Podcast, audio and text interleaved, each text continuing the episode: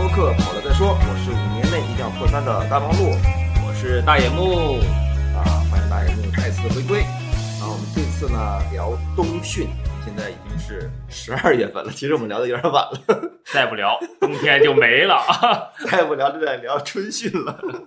其实那个也是最近开始剧烈降温，然后下周的话，我看了一下天气预报，比这一周的话会降十度以上，提出很大的一个挑战。我觉得那个现在聊还是比较应景的。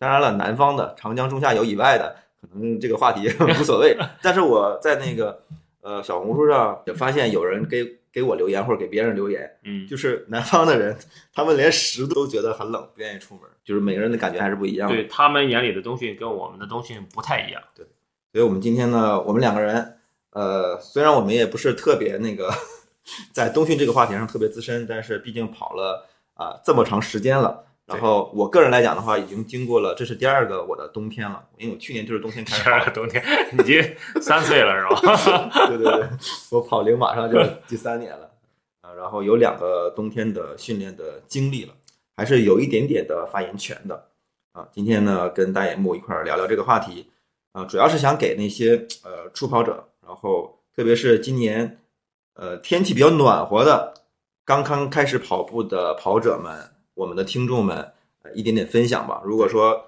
到了冬天，你因为畏惧寒冷，你是北方的，然后不跑的话，这个其实挺可惜的。可以听听我们的一些分享和建议，看看能不能帮助你去度过这个冬天。嗯，好，那我们今天呃会分成三个部分，第一个部分是为什么要冬训，冬训有什么好处？那第二个部分就是该怎么冬训，那第三个部分呢是冬天跑步要注意哪些呃事项，这里边很重要一部分是、那个 这么有条理，哪有三个部分？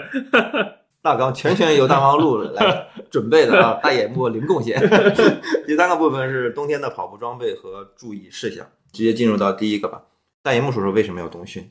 我觉得冬训有什么好处呢？我觉得冬天是特别，我特别喜欢是那个收集冬天的装备，所以冬天买什么？冬天买的衣服呀，买的那个什么都特别多。因为一般比赛的时候都会发短袖或者是就是夏天的那一套，对。但你冬天的时候丝毫没有那个赛事会给你一些装备可以补贴。冬天有赛的时候，他也给你现 夏天的装备。对，没法补贴家用啊，对吧？所以我一直我买了好多冬天的装备，然后买完装备之后在家里冬眠了。那你是消费驱动型，对，我又可以买新衣服了。而且每次冬训冬天跑完步之后，都会有一种就是容易感冒的那个临界点，嗯，就是感觉可能流鼻涕或者咳嗽了，是不是要感冒了？但睡一觉之后就发现没感冒，总是在那个临界点上，而且跑完之后没有夏天跑完步兴奋。我是不是要劝退大家冬眠了？你想说说？我在问你为什么要冬训？你为为什么要冬训？你说这一点想想证明什么？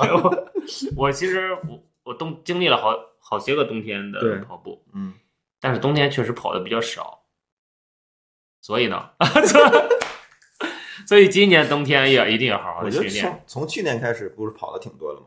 咱们去年冬天跑的多，去年跑的挺多的，去年还就去宾森就去了好几次，然后那个哦还参加那个对对对，因为去年有那个北马，啊对，那个十一月份北马，每年都有北马，不不，去年去年的北马比较冷，那时候我还没北马的时候还没穿那个短裤呢。嗯嗯嗯嗯嗯嗯嗯，，OK，训练的比较好。所以所以你认为冬为什么要冬训？回答问题。要不你先说这个问题，你都有两岁了。我是有大纲的，你看看，这个就是准备和没准备的区别。首先呢，有一句老话哈，嗯冬训肯吃苦，开春猛如虎啊。嗯这个我知道这是孔子说的。明明是鲁迅说的，很多人可能都会知道这个呃这这样一句老话，但为什么呢？为什么呢？我我自己的个人理解是这样的啊，呃，首先呢，就是我觉得呃，其实你要反问一个问题，那你你作为一个跑者，你可以不冬训吗？或者说冬天你要冬眠吗？就是我觉得这个东西，你只要有了跑步习惯的话，你想要在冬天停止跑步，你自己是要思量一下的。对你准备了，或者说你经过了三个季节的春秋、春夏秋，你都在跑了，然后你有很好的成绩，然后你冬天如果不跑的话，你的各项能力都一定会下降，这是百分之百的，心肺能力下降，对吧？啊，有氧能力下降，然后速度耐力都会下降。那么明年开春，大家都去参加比赛了，你怎么办？对吧？特别是明年无锡、重庆现在已经公布时间了，已经开始报名了。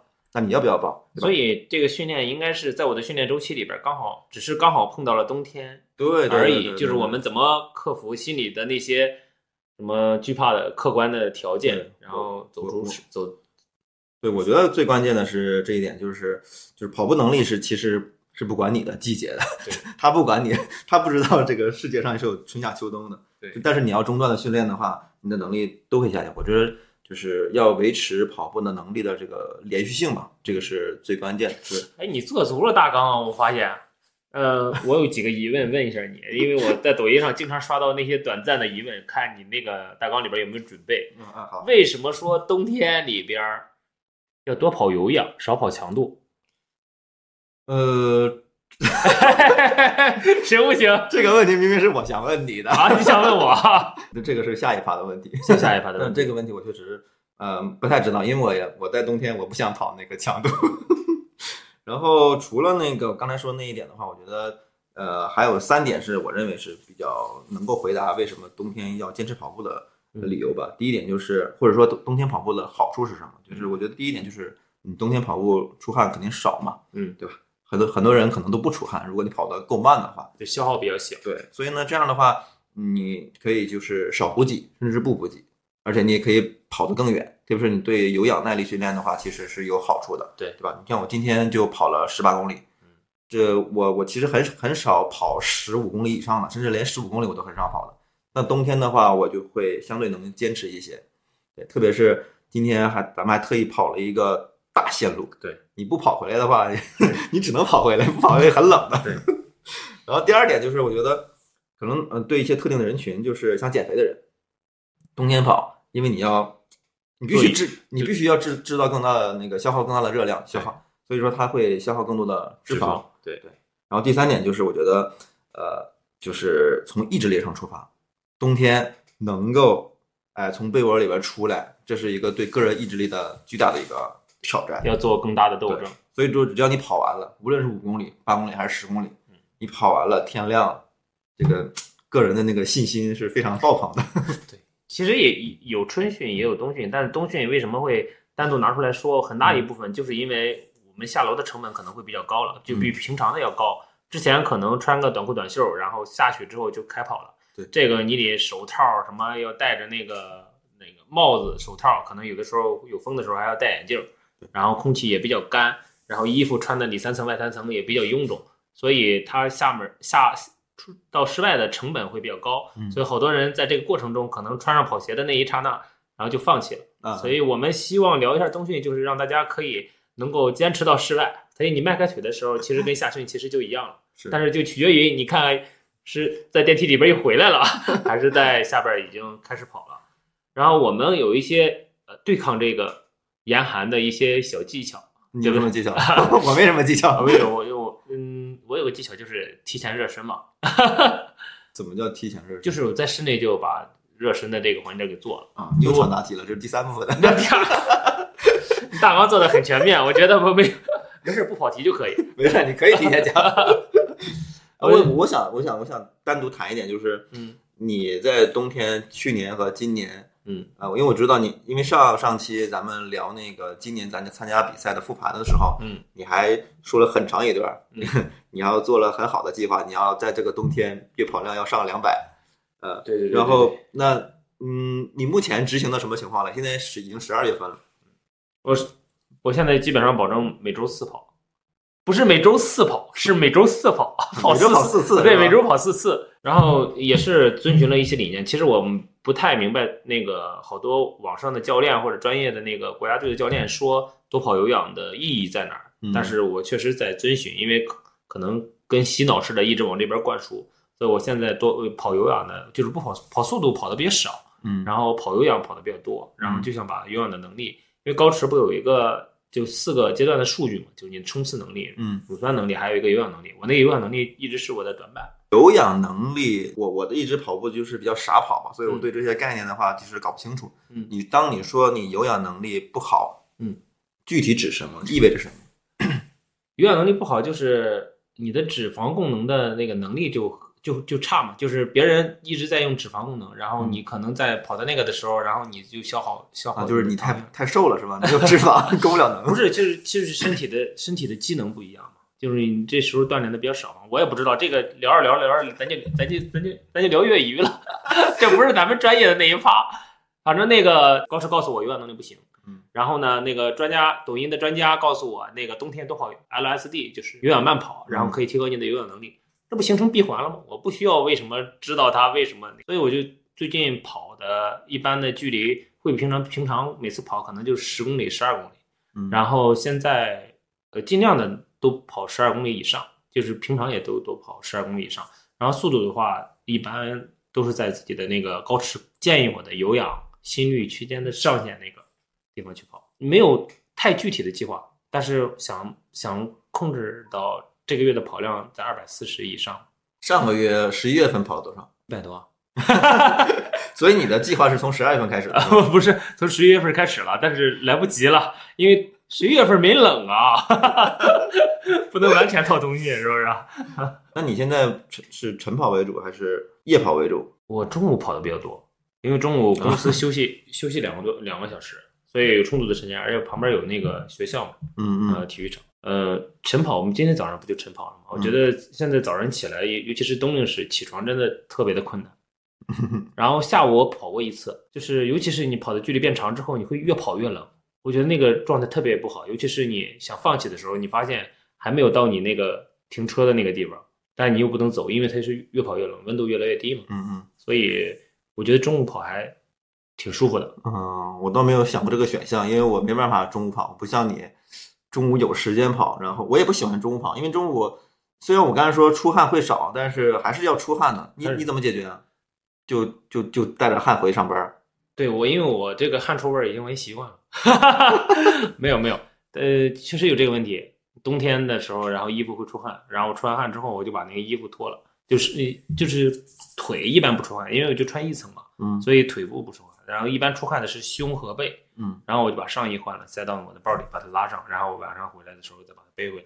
那你中午跑的话，你这个午饭是怎么解决呢？是这个跑之前跑之后呢？跑之后，嗯跑之后，而且跑完之后大概率是感感觉不到饿的。比如我两点跑完了，然后呃我三点的时候基本上才才能略微感觉到有点饿，然后三点半的时候基本上在吃吃吃东西。这样好吗？这样会不会破坏你的一天的饮食的那个规律？嗯，相相对于我的马拉松计划的话，这点儿这点儿破坏也不算什么？他要他要让步的，因为我没有其他的时间了，因为我早上起不来，晚上又太冷，中午有时间吗？你告诉我破坏饮食规律。我觉得，嗯我觉得你确实提出了一个新的选择吧嗯。如果说像你一样上班的过程中，然后旁边有学校，有学校啊，嗯有有这个场地啊，就是有没有学校倒倒是其次吧。是我我觉得如果有学校的话，当然是优选，因为我看那些好多专业的，包括大正什么的，他们好多都去田径场去训练。嗯然后我也问过那个咱们上次上次的那个国家队的那个教练，也问了他，啊，他说你如果有田径场，尽量去田径场，因为他对膝盖保护很很好，啊，而且他不耽误你对锻炼你的心肺啊，锻炼你的长距离啊，他不耽误的，而相对来说你的膝盖损耗比较少，那我觉得这个可能不太不是吧。我觉得大部分人大部分没这个条件，没有这个条件，旁边就有个学校。但是如果说呃，有很多人其实是去健身房跑的，但这个好像跟冬训也没啥关系了。进了健身房也是短裤短袖，没办法。然后还能洗澡，那这确实是个好选择。就是如果说你确实不能够下楼去去去户外，然后那个受不了那个冷空气的话，然后那个去健身房，去健身房也是一个办法。呃，我我我是没办法习惯那个跑步机上那个这。其实还有另外一个声音，就是他们说，如果你冬天的话，其实可以做一些交叉训练，或者是做一些力量训练。嗯然后因为去健身房的时候就就就没有这种寒冷啊，或者是惧怕的这种心理了。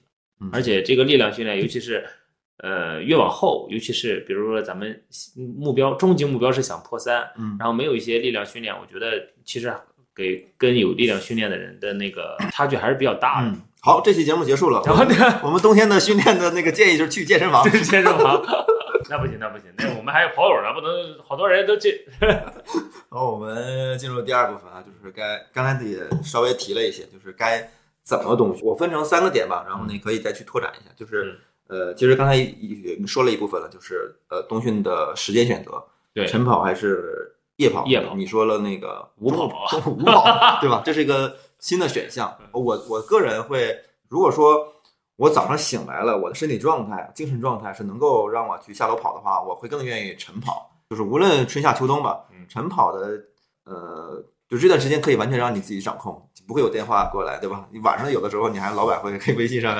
跟你聊两句，然后那个晚上下班的时间可能不会固定，但是晨跑的话，我会更愿意去选择。再一个就是我很享受一个状态，我不知道你会不会，就是咱们身处的这个这个地理位置，嗯基本上是在 六点四十五到五十，天就开始，你明显的感觉那个慢慢变亮，变亮了。然哎后看到太阳慢慢的从西方升起，然后空气也是一天中最新鲜的时候。那这个不一定，在北京这个雾霾都到了冬天，这个一供暖烧煤，这个雾霾天儿还挺多的。但是我很享受那个从黑夜到白天那个状态，哦，我就感觉就是莫名的有一种哎希望在在升起的这种感觉，这是我愿意然后太阳慢慢的升起，然后你穿上自己的那个必卖的跑鞋，带上自己的佩斯什么玩意儿森吉普乔克吉普乔克限量款，然后呢挂上自己的韶音耳机，放着自己的播客，然后漫步在小 田径小路上。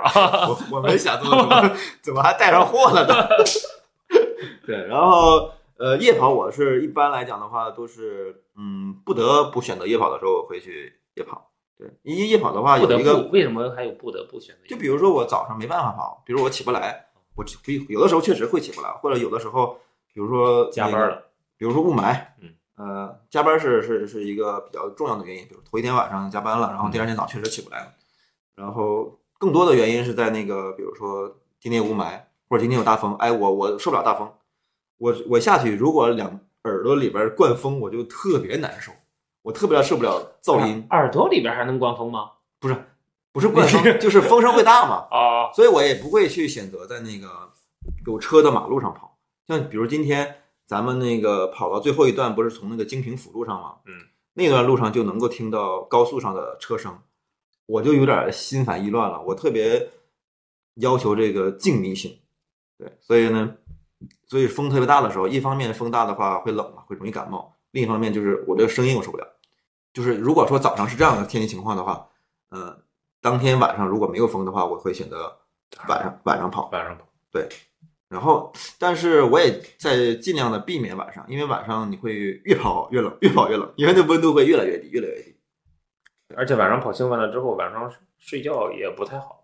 你会有这个分分因因人而异吧。我我跑完步会睡眠会更好一些。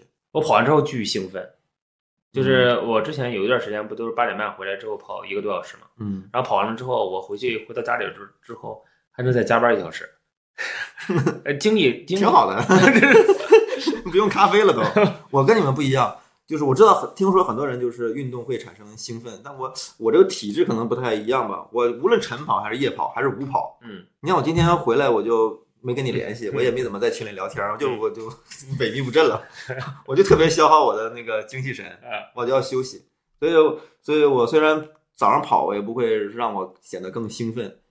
然后该怎么训练的话，我还想探讨两个点，就是一个是训练的重点，呃，一个是关注的重点。其实训练的重点，你刚才其实讲了是有氧嘛，这个还能讲的再多一些吗？我其实我其实我其实没有什么因为是冬天跑步而有什么倾向的终点。我但我现在有一个比较明确的目标，我想明年破三三零，但我又不想那个把课表搞得那么复杂，比如说一一次训练当中又有有氧啊，又有速度啊，又有什么到金字塔，主要主要是那个周期会让人很有压力，你会发现好多条出来之后，每一周他会给你安排的紧紧当当的。对，因而且高驰自认为的这个特别智能的课表，其实无形中给我们上了一个枷锁。是其实我们按自己的节奏去练，练完了之后破三三零。而且那个，我认为我以三三零为目标的话，还不需要这么复杂的课程计划吧？因为那个光哥，光哥其实之前就跟我说过，说你就跑有氧，加上每周一次的强度课，再加上力量训练，三三零对于你完全没问题了。光哥，光哥是不是高驰派来的？高驰也是这个理念。但是我我刚才说那个冬天的时候要多跑有氧，然后还有一个观点，我之前就想着是多跑有氧就就就就把间歇强度课就给停了。但是我看的那个抖音上的一文一武的分享，我觉得也挺有道理的。他说你你的心肺该冲还是要冲的，只是嗯说冬天可能你的肌肉特别硬，特别容易受伤，所以你跑强度课的时候，热身一定要充分了。可能你春天或夏天的时候，你的强度比那个比那时候的强度再慢一点，慢个嗯十秒或者慢个嗯十五秒，或者是间歇的时间再长一点。可能之前你间歇两分钟，现在你间歇三分钟，但是不要把那个强度课给停了。停了其实也是会让你的心肺会会下降的。你可以维持住，如果你在维持的基础上再往上又顶了一下，其实是你的进步会更明显。而且我们不是说我们都有一个目标，叫明年报无锡嘛？无锡应该是三月底四月初吧，刚好是冬天过了这段时间完了之后，所以应该是一个特别容易出成绩。我们一直裹得厚厚厚厚实实的，去了无锡南南方的一个城市里边去跑马，一下天气很舒服，就像我们带了好多的沙袋，一比赛的时候把沙袋一扔，哇塞！身身体和那个心理上都都都特别舒服的一个状态，所以我们还是还是要把冬训的训练更系系统起来嗯，有氧和强度应该是每周都要有的。但这个就要看个人的执行力了。对，反正我从我个人个人出发，以及给如果是刚刚有跑步形成习惯的这样的新的朋友来讲的话，我认为是悠着点儿，因为冬天确实如果上墙的话，对上强度的话，如果没有人指导你，上墙，跑完之后挂墙上了。上强度的话，如果没有人指导你，或者说自己没有做很好的学习的话，其实是容易受伤的。对因为你别说冬天了，夏天上强度都是一个巨大的挑战。我觉得冬天能把能把这个这几个两三个月、三四个月，呃，用跑步的方式给它顺下来，其实已经很厉害、很厉害了。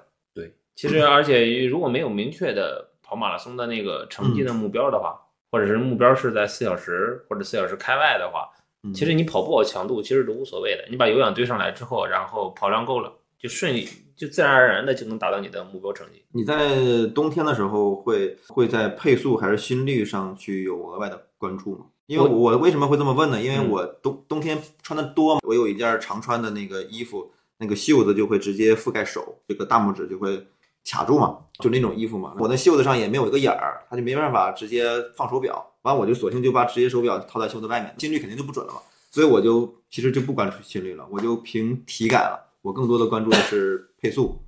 但我其实看到很看到一些资深的跑者会说，冬天跑心率，但是我其实有点强迫症，尤其是对数据层面是有些强迫症。我我不希望有一些类似于这样的脏数据存在我的记录里边。我脏数据，对，就是你们程序员是用的词儿对吗？对对对对，就无效数据嘛。哦那我的心率其实记录了就是没有用，而且高驰的有一些算法，它是基于你平常训练的这些心率和配速，它不会告诉你你这个训练，这你这条数据不计入到你的那个它的那个算法里边，它没有这样的选项，所以你每个数据都是算数的。而且我还特别相信高驰，就是把它当成我的一个私人教练嘛，因为我们没也没有第二可选嗯，所以我尽量的保证自己的数据都是正确的，所以我会撸起袖子来。我我没有这样的强迫症，我觉得你有点被装备科技装备给绑架了。呃，我我我有点是，主要是我觉得那个它应该有一个这样的可选项，尤其是像我们北方或者是那个其他寒冷的地区，他们会有这样的需求。你不能光练心率，到冬天本身就不准，再加上冬天穿的衣服又比较多，嗯，所以那个心率就不要把冬天的那训练的计划都加入到你的算法里面，或者你的数据里边应该是有些取舍的，有一些这种算法取舍的嗯。现在没有嘛？没有的话，只能靠我们人为的去整。嗯那我们隔空喊话一下高驰，，哎，你们那个产品经理啊，哎，你们那个算法经理啊，你们应该把那个大数据 AI 啊融合进去了啊，不要做这么无脑的事情。我平常心率都幺五几，然后突然有个心率幺八几，还是同样的配速，这是无效数据啊！脏数据。对，这是因为我不太关注这个数据，我只在乎那个我跑的配速的节奏的问题，所以我这个东西对我来说是无所谓的。对，我而且根据体感，其实还是应该是应该是。其实吧，嗯、之前谁跟我说的？是坤坤跟我说的，还是谁跟我说的？忘了。就是不要老看手表啊，应该是坤坤。上次我跟他那个一起在那个宾森跑的时候嗯，我就跑个三四步就要看一次，跑个三四步就要看一次，因为我体感特别差。嗯，我经常性的跑得很快，但是觉得很慢。嗯，也经常性的跑得很慢，但觉得跑得很快。嗯，那个坤坤就跟我说，你要练习你的体感，要让掌控自己的身体的节奏。你告诉他，你说我要练习的东西还很多，这个排在那个队列的最后边了。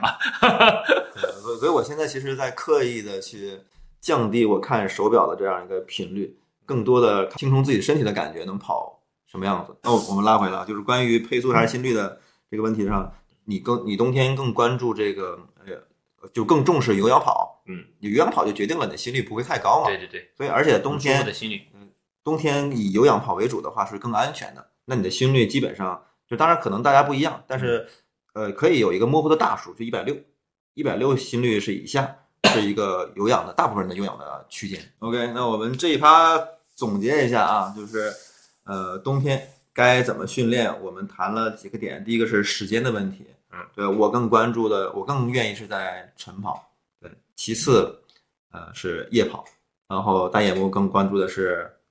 或者也不是更关注吧，你的条件更适合在 中午跑。中午跑，对，中午跑其实是一个很好的选择，对，或者说去健身房。第二个重点就是关于跑有氧还是跑速度，其实其实我跟你的观点是一致的，对，速度我其实我不愿意跑，然后从安全的角度来讲的话，呃，跑有氧会更安全一些嘛。对对，他这个他这个有氧，也，他这个有氧的点，然后我看好多人他说之前你可能更关注距离，这次这冬天的时候你可以更关注的时间。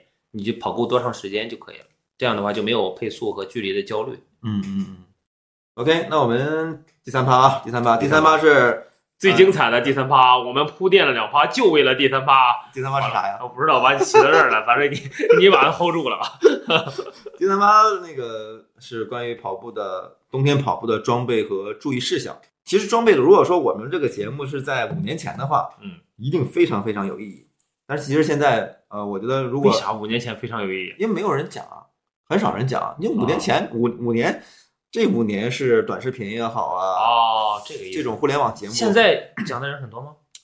我在准备大纲的时候，我在 B 站上搜了一下“冬天跑步”这个关键词，嗯，百分之九十九的视频，你你猜是关于啥的？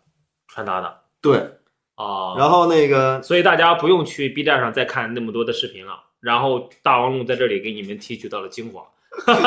我我的意思是说，那个就是你可以去 B 站看一看，因为他们那个画面感会更好。那我们这里可以呃也简单的重复一下，如果说你不你不是一个短视频的或者长视频的爱好者，对你跟我们这顺道的一站式的解决了一下嘛？你你来说一下。我冬天一般都会戴帽子。呃，这样吧，我们从头到脚来说，从头到脚。嗯啊，你自己的经验是什么样的？我冬天一般都是先理个发，理个短头发。然后目的目的是为 目的是为了戴帽子的时候不影响发型。哦，原来是这个，原来这样对。然后一般冬天都会戴帽子，然后那个这还挺关键的。帽子比较透气嘛。什么样的帽子呢？帽子有很很多种，就是那种织线的，就比较透气的，就是汗可以顺着那个纹路可以出来的，就是不会里边比较湿，肯定不是泳帽那样的，就基本上普通的帽子就行。而且那个帽子一般的我都会扣着耳朵。就是让耳朵也会有一个保温的作用，就往下使劲勒一下。现在这个温度还好，嗯，再降个十度，基基本上就是辽宁啊、黑龙江这个温度了。不戴着不不护着耳朵，其实特别的容易冻伤耳朵。第二个，其实我就是手，嗯，手特别重要。就是一般冬天跑步，我都会戴着手套，哪怕天气很暖和，我也把手套塞在包里。然后我手套有那个，也有几款薄的和厚的，还有一个中厚的那种毛线毛线的那个手套。手也非常重要，因为你。不断的摆臂，你的手如果是裸露在外面的话，对，你看我今天早上就忘带了，嗯，我跑到了第十三公里的时候，一一共跑了十八公里，第十三公里的时候才身体的体温才带动了手暖和过来，就全程都冷冰冰的，都冻僵了那种状态。对，尤其是我们经常跑步的或者那些精英跑者，你看那个精英跑者，他们秋秋天比赛的时候穿着短裤短袖还戴着一副手套，嗯，对，啊，因为他们好多的那个血液的供能。然后到这个手的时候，然后就是这里的供不上了，对，这里就供不上了，然后这里的热量就会比较少嘛。嗯，所以你看好多那个那个手表的心率不太准，就是因为那个血液的流量比较少。哦，我猜的，应该是应该是的，因为它本身就是来检检检测那个血液流动嘛。对，血液的颜色就是带氧的那个颜色不一样。是颜色吗？不是流动速度吗？不是不是的，因为血液血液带着氧气和那个把氧气消耗完了之后，血液的颜色是不一样的，所以那光电显力监测颜色的不一样来检测你的那个心率变化。哦，你你的表情还挺严肃的，我姑且 相信你。我猜的是吧？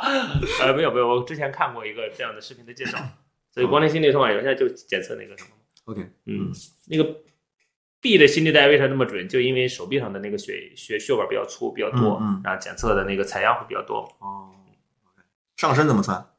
上身我一般光，一般我会里边会放一个那个比较吸汗的，这叫什么材质？速干的嘛，嗯，嗯，速干的。还是有很多，反正反正那个作用就是为了速干嘛，对，然后这个速干的一般掖在裤子里边。嗯，放在秋裤里边儿，然后掖在秋裤里边儿，因为它你有的时候跑下来之后，然后做一些动作，它尽量的不把那个肚脐眼儿别进风，不能别着凉，暴露出来，着凉就是然后 容易中途找厕所。动了胎气，然后那个外边会套一个马甲，然后马甲外边再穿一个那个那叫什么外套啊？就普通的一个防风外外套嘛。就是有防风功能的那个外套，嗯一般会穿这三层。然后我看有些博主说里三层外三层，然后要穿三层，还有的时候要外边再穿穿一个羽绒服，类似于那种的，嗯那种的温度就特别极寒了。我一般那个温度就不跑了，就这三件装备，如果搞不定的话，然后基本上就太冷了，我就不跑。为啥咱俩能在一块儿录播客？我也是这么想的。就对，那么冷还出去跑啥呀？对不对？然后基本上我买衣服的话，也就买这三，就是那个马甲不是必须的，那里边这个速干的长袖是必须的，外边的这个防风的是必须的。为什么中间会加了一层马甲？就因为我跑个六七公里，热身体热开了之后，有的时候可能会出汗，嗯或者是天气在变暖和，因为都八八九点太阳出来了嘛。然后我就把那个外套可能脱了之后，就穿着那个马甲和外边的那个衣服，可能就跑了。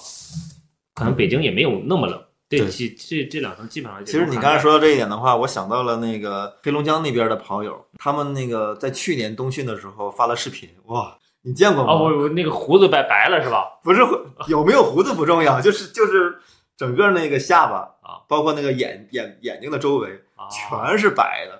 冰雕，眼眉上抓了一个冰雕。人家的那个，我觉得他们要讲那个冬训会更加的有立场。对对，那个 咱们这个就是跟他们比的，洒洒水了 那个离着冬天太近了。我们这个冬天其实也没那么冻，因为啊！真的，其实不能比。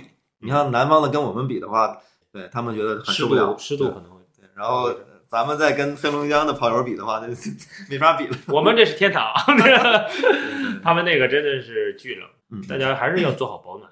跑步的时候身体暖和，其实你跑步的状态也好。对，啊，你可以穿的多，跑不快，你可以跑慢一点，嗯跑有氧。我操，是不是这样让大家跑有氧的？因为你穿的多了也跑不快，跑有氧嘛，哈哈，顺势而为的一个有氧计划出来。对有氧是一种结果，不是一个策略。对对对，你刚才说那个，其实我总结一下，就是呃，我看了 B 站的大佬们对于你刚才说的那种穿衣方法，其实有的叫洋葱穿衣法，有的人叫三层穿衣法啊。最底层是一个吸汗的，嗯然后一个紧身的，嗯啊，然后其实你可以穿长袖的，穿短袖的都行。嗯，短袖的就是夏天那个其实就可以。外面那个你说的马甲，它其实是一个保暖层，嗯它是为了跟那个里边那层形成一个保温层嘛。嗯然后第三层的话，其实现在北京这个温度来讲的话，我其实呃穿不穿两可，因为你只要是上了十公里以上以上的这样一个跑量的话嗯，体温会上来的。对，那如果有风的话就要穿。第三层叫防风层。对，这防风层的话，有的人会穿防风衣，呃，有的人穿软壳，有的穿硬壳。嗯但我觉得穿硬壳的话，那个声音会很大，就是很不很不舒服。然后再冷一点的话，有的人会穿那个轻薄的那个羽绒羽绒服。对，但我一直我没我没买过，我没穿过，我是一直质疑说，只要是羽绒服，它的透气性应该会很差吧？它那个水分。是不是有专业的运动羽绒服？我也没买过这些东西。但是如果说北京降温到那个程度的话，我也选择不跑了。对对，哎，做做力量也行啊，对不对？去个健身房撸撸铁，做做力量都可以，也没必要非要跟那个天气死扛。因为它那种那种极寒天气，它不是连续性的，在我们这儿比较少，你在东在可能在哈尔滨的时候，天天都是那样的。对，可能我们就他们就可能，如果你是东三省的那个朋友的话，我们这一趴可能不太适用，还是要研究你们那个地区的穿衣的方式。对但就是基本上局限于最外层了，里面那两层基本上差不多。我们是不是在开头就要说东三省呢不太适用，大家点个赞走就行了。东三省呢可以在评论里边跟我们聊一聊，你怎么你怎你怎么御寒的？呃，其实我们还挺好奇的，我因为我在在抖音上刷到东三省跑步的那个，基本上都刷的那个，呃，零下二十度，然后光着膀子跑，然后基本上刷的那种都是那种比较有有话题性的才推给你的。然后正常的那种跑友怎么穿，其实推的反正比较少。那都是为了博眼球 吧？对呀 太夸张了。如果说有东三省的跑友的话，还挺，呃，挺希望能听到他们的分享的。如果说有愿意跟我们分享的话，可以给我们留言或者加我们的小红书啊、微信，呃，来来来聊一聊冬天。哎，裤子没说，下身你怎么穿？裤子我一般都穿，就是穿一个那个压缩裤。嗯压缩裤如果空气再冷再冷一点的话，会穿一个那个运动的裤。那运动裤一般都是有那个孔可以透气的那种，哦一般会穿一层。嗯，我到现在都没办法接受这个紧身裤。我早上看着你这个前凸后翘，啊前不凸后翘这个，还埋汰谁呢？我自己脸都害臊。冬天我更接受不了。没事没事没事。我去年是买了一条那个迪卡侬的比较厚的，就是我今早上看穿那条裤子，但是那个裤子问题是在于说出汗了之后，它的排气性会差一些。我跑到后面的话，你就感觉水分已经被它吸收了，越跑越沉，然后呢会有摩擦，会凉，主要是凉到凉到不至于，跑到八点多的时候温度已经上来了。然后我的另一条裤子是那个今年买的马孔多的，然后也是一条比较薄的，但是它内部它是加绒的，那条裤子挺好的。我不会穿紧身的，压缩的，有有羞耻感，呃一方面是有羞耻感，另一方面就是暴露给大家了。不保暖，我觉得不保暖，太薄了，太薄了。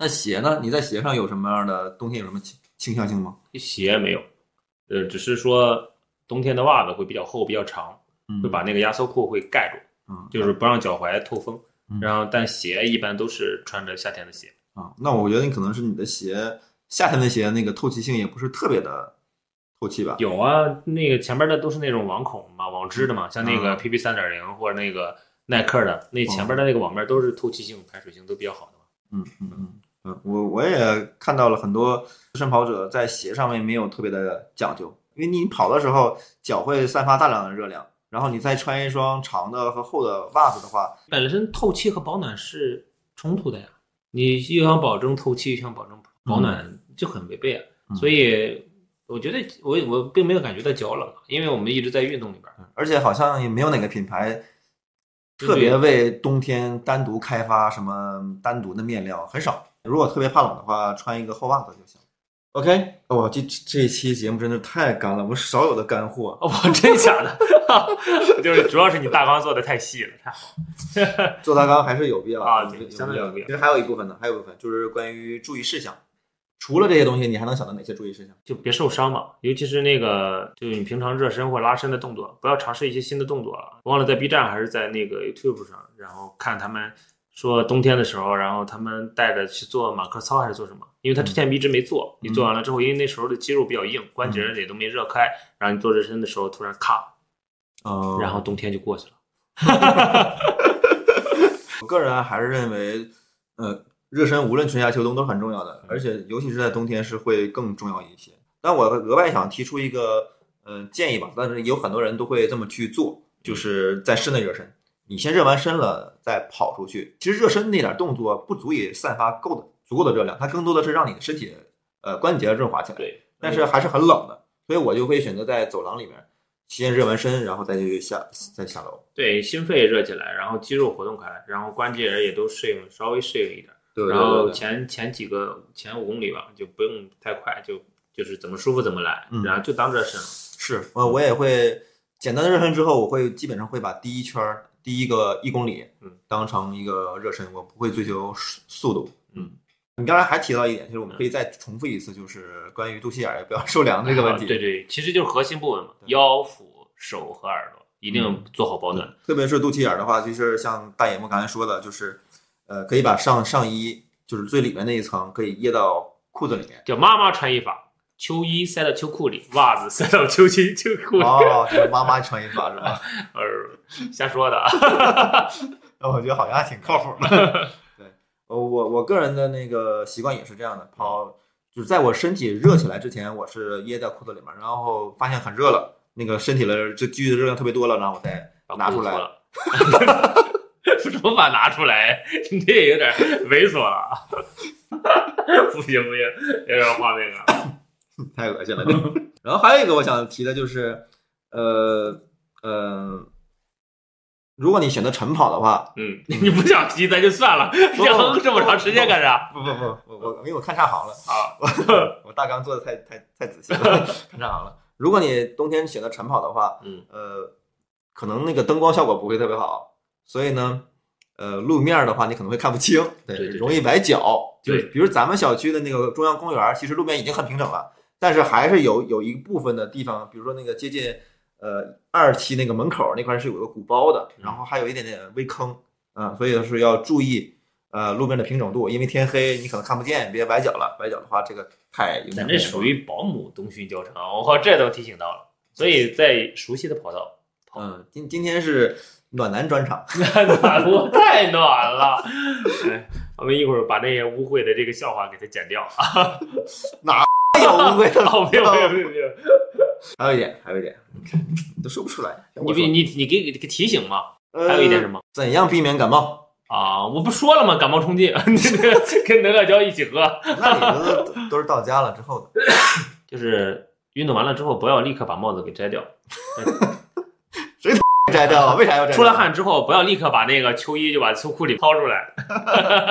不不不是啊，呃，就是跑完了之后，不要在外面拉伸，直接跑回家拉伸，就跟你在跑前在家里面或者在走廊里面去热身是一样的。那这很重要。对。我上上周在小红书里面就有感而发，因为就是当天我跑步的时候，我就想在外面拉伸来着，嗯。我做了几个动作，我就感觉好冷啊，我打一轮冷战，完我直接跑回家了，然后我就发了一个小红书，我说大概一就是就有个文字，就是嗯。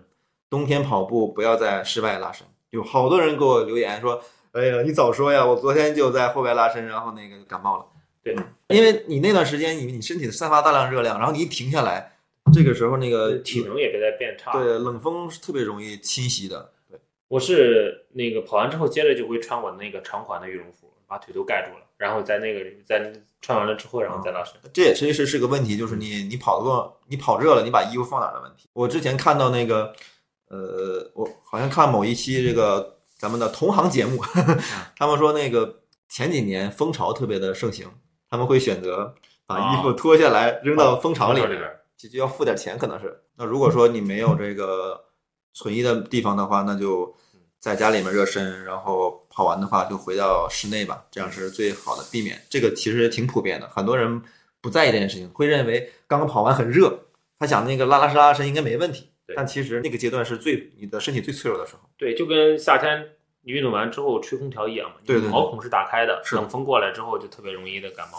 嗯嗯，好的，那我们这期的干货的部分就结束了。不总结一下吗？你来吧，强行升华一下。冬天冬训猛如叫什么来着？那一句话咋说嘞？冬天肯吃苦，冬冬训肯吃苦，冬训肯吃苦，开春猛如虎。开春猛如虎。然后我们无锡见啊啊！你你那么确保你无锡能够中吗我？们无锡不是上一期许愿了吗？应该是没啥问题的吧？太远了，我我还没去过这么远呢。我们上次还说的时候是说，无锡是创造我们国家纪录的一个赛道，所以我们一定要感受一下。结果还没报名呢，国家纪录破了。对呀、那个杨杨少辉真太猛了，在福冈马拉松。啊，对对，可以稍微再提一点这个新闻，我也是被触动了一下，啊，因为我我因为我之前我不知道这个消息，我只是看到了一个短视频的结果，嗯，就是你在 中国人在日本的国土上 拿下了第二名，因为第一名是非洲的吧，对。所以相当于第一名，对，关 键这个还挺是让人振奋的。关键是在亚洲，然后日本一一一直是 T 一梯队的，嗯然后中国好多的运动员也都像日本的那个那个那个训练的方法去看齐嗯，而且本身中国人就对日本人有一些情结在里边，然后在日日本的土地上，然后打倒了所有的日本的精英运动员，然后而且还破了国家的第国家的记录，打了好几个第一，然后特别的振奋。给给男足出了口气。OK，那就呃，好吧，好吧，我们还还是呃回到这个冬训的话题啊。嗯呃，对，强行总结一下，强行总结一下、啊。强行总结一下，我之前一直说那个我跑步不是不是出于自律，咱们做了一期关于自律的自律节目嘛。的文章，对，对我，我觉得我不是出于自律，我是出于热爱。但是我认为冬天能跑步的人，全他妈是因为自律，全是对自己有要求的。对，不然因因为冬天太容易放弃了。所以我觉得每一个冬天能够跟离开被窝，跟天气做斗争，跟自己的惰性做斗争，然后去跑的人，都挺值得敬佩的。我们为每一个冬天坚持训练的人鼓掌吧。好好，那我们这期节目就到这里。好，下期再见，拜拜。